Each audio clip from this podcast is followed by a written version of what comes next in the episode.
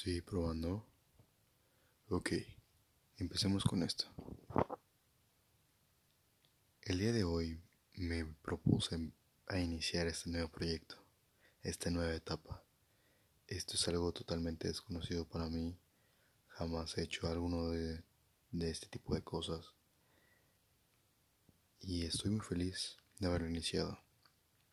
El propósito inicial de esta de este podcast es poder hablar sobre las cosas que nos pasan día a día a las personas y cómo poder enfrentarlas. Entonces, solamente les pido un poquito de paciencia para poder adaptarme a esta nueva forma y poco a poco poder crecer con ustedes, si me lo permiten con su apoyo, ir mejorando cada vez y poder ofrecerles un contenido mucho mejor